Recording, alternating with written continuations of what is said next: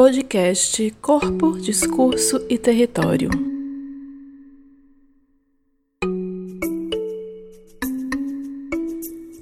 Olá, tudo bem?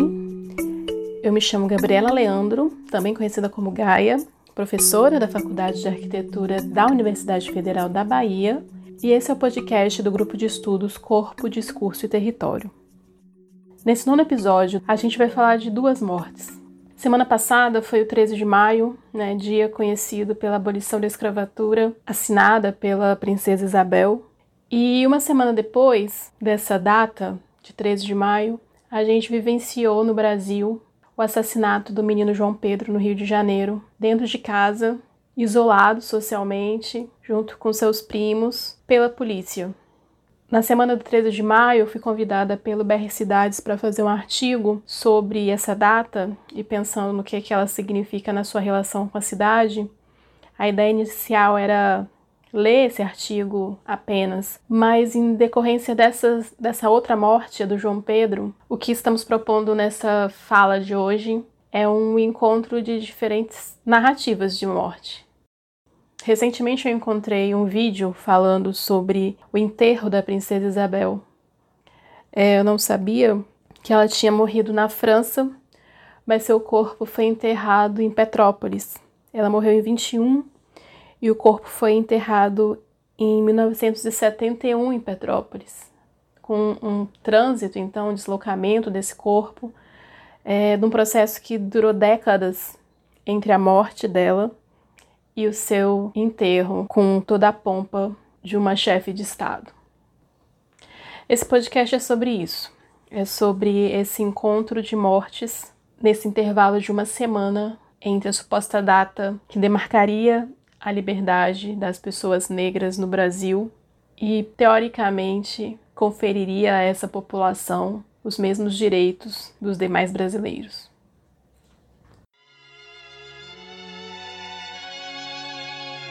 A princesa Isabel e seu marido, Conde de, faleceram na França em 1921.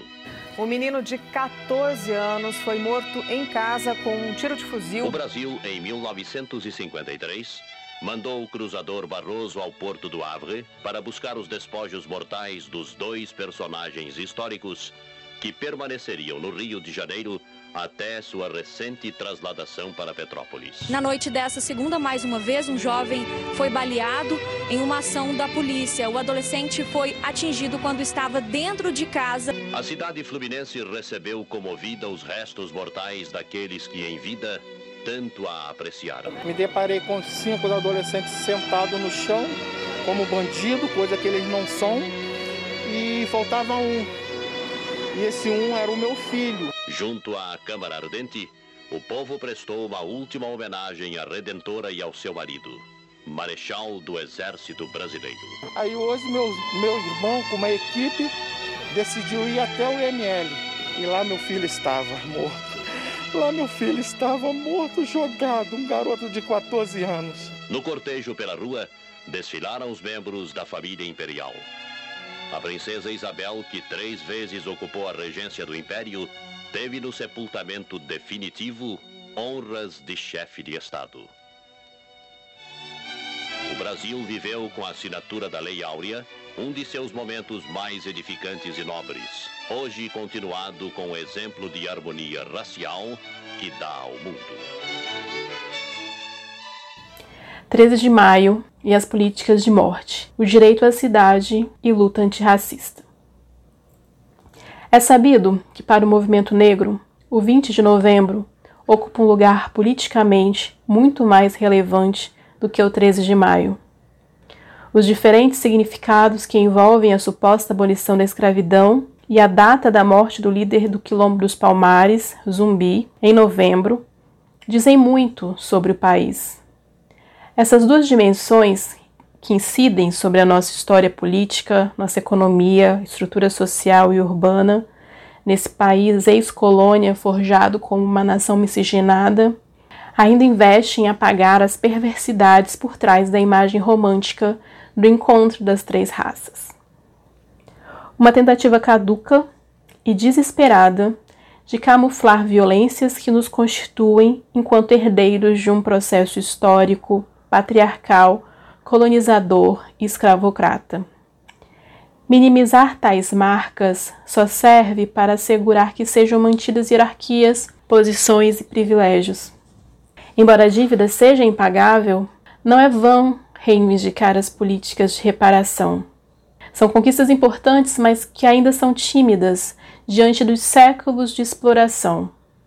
As duas datas, o 13 de maio e o 20 de novembro, evocam também dois modos de existir coletivamente: a cidade de herança colonial e o quilombo. Nenhuma das duas, a cidade de herança colonial ou o quilombo, cabe em reduções essencialistas e vão ser utilizadas aqui assim no singular apenas pela brevidade dessa fala.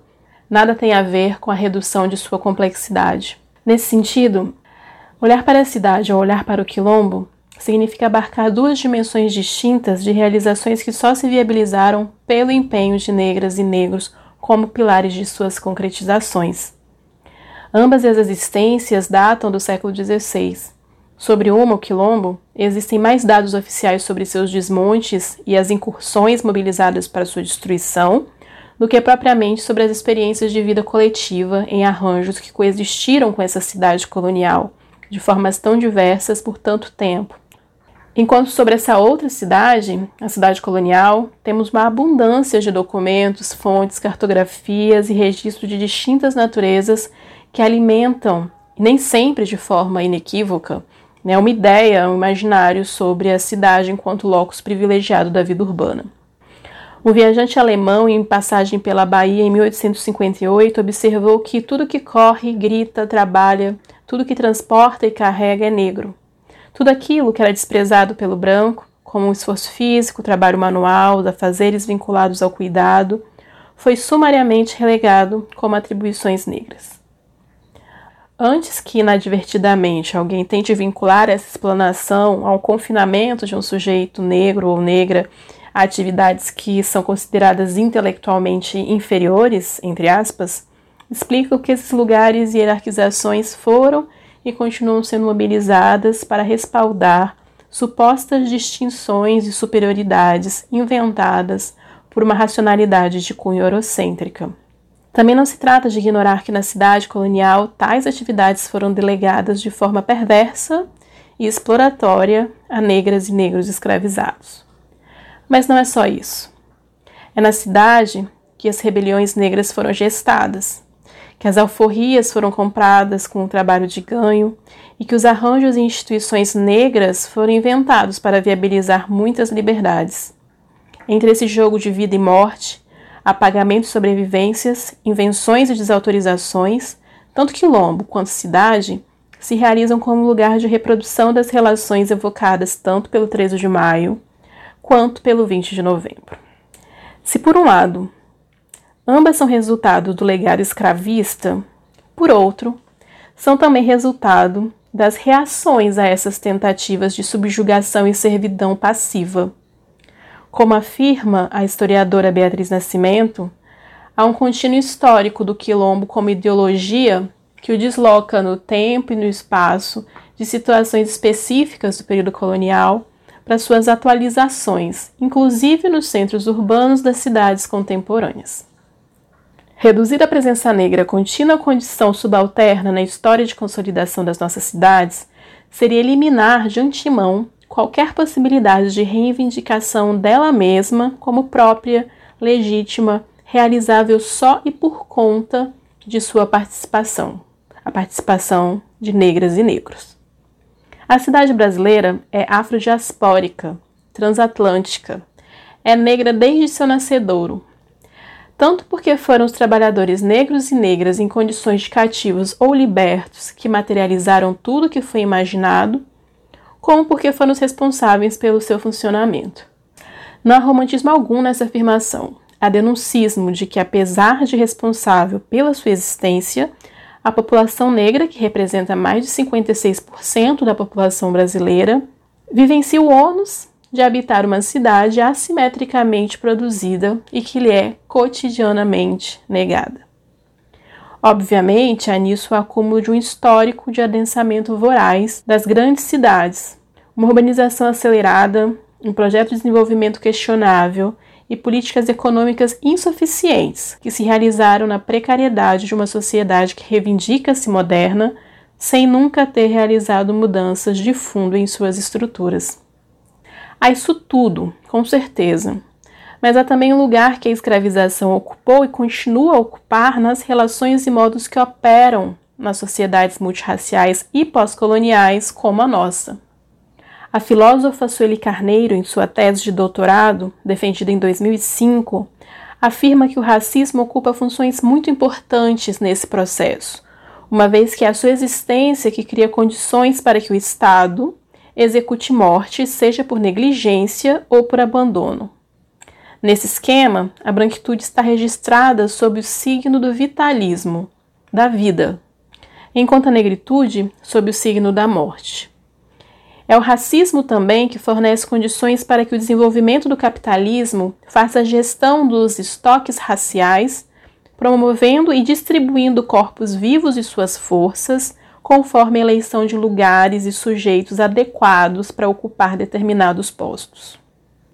Essa articulação racismo, escravismo, capitalismo informa a cidade sobre a qual estamos falando e sobre os processos que a constituem. Quando direcionamos as questões que pairam sobre negligência e abandono e voltamos com elas para as cidades, encontramos a ausência de investimento em determinados bairros e regiões, precarização na oferta de distribuição de serviços e equipamentos públicos, distribuição desigual de oferta de transporte, espaços de cultura e qualidade de obras públicas questionáveis. E poderíamos seguir com uma lista enorme de acusações e ainda assim não esgotaríamos todos os problemas do nosso legado escravista. Se racializarmos e territorializarmos tais dados, encontraremos não apenas a consequência de um processo histórico de violência e exclusão diante da população negra, mas sim como são constituídas política, técnica, econômica e afetivamente as condições que constrangem e reinscrevem o trabalho forçado e o cerceamento de liberdade na gramática capitalista de uma transição nunca realizada e nem correspondente do escravizado para o cidadão. Em tempos de pandemia, apesar do inicial alarde em torno da aparente democratização do vírus, o cenário que se apresenta é aquele no qual a taxa de morbidade é mais cruel quando diante de corpos negros a conta continua desigual, como tem sido em todos esses últimos séculos. É reincidente também nos territórios de maioria negra a intensificação e a radicalidade das políticas do cuidado, aquelas políticas relegadas pela branquitude na colonização. Essas políticas do cuidado são estratégias para burlar a curva da morte. Coletivos, movimentos sociais, grupos de mães, redes de mulheres, redes de juventude, estão se movimentando para criar possibilidades de salvaguardar a vida nos territórios destinados à morte. Novamente, não há nenhum romantismo nisso, nem uma apologia uma tal resiliência ou empatia. É novamente denuncismo. Porque responsabilizar de novo e mais uma vez que a manutenção cotidiana da vida seja tarefa dos próprios sujeitos relegados às políticas do deixar morrer, parece insano e cruel. Como escreve J. Mombassa no artigo O Mundo é Meu Trauma, publicado pela revista Pisiagrama, a gente vai ficando doente e se sente descartável. Estamos sempre na porta ou na esquina de qualquer coisa. Em homenagem a Conceição Evaristo, a gente combinamos de não morrer. Precisávamos também que eles tivessem combinado de não nos matar. É preciso responsabilizar os pactos narcísicos da branquitude como bem elabora Cida Bento, por muitas das negligências que nos trouxeram até aqui. A escravização como paradigma e o racismo como dispositivo informam muito e ainda sobre o 13 de maio e sobre as políticas de vida e morte. Não há direito à cidade que se realize apartado da luta antirracista. Rapaz, você é advogado ou fazer direito? Era isso o projeto dele, o sonho dele, que eu sempre falava para filho, é isso, isso sempre. Estuda, não, pai, estuda, estuda, meu filho, seu na vida. A imponente Catedral de São Pedro de Alcântara, em Petrópolis, será a morada derradeira dos príncipes, atendendo ao desejo expresso em vida pela princesa de ali repousar eternamente. O presidente Médici e Dona Sila, assim como o mundo oficial, participaram da solenidade no templo, onde foi rezada uma missa de requiem. Quando eu cheguei, eu perguntei, cadê o João Pedro? Aí o primo dele, Natan, perguntou, chorando, falou chorando. João Pedro foi baleado, atiraram no João Pedro. A polícia interrompeu o sonho do meu filho. A polícia chegou lá de uma maneira tão cruel, atirando, jogando granada, sem mesmo perguntar quem era. O meu sobrinho era um menino negro, não é porque ele é negro que ele é bandido. Meu sobrinho não vai passar como bandido para ninguém, para corrigir erro de policial nenhum. Não matou um jovem de 14 anos, com um sonho, com um projeto, querendo ser alguém na vida. Matou uma família completa, matou um pai, matou uma mãe, matou uma irmã e principalmente o João Pedro. Foi isso que essa polícia fez com a minha vida.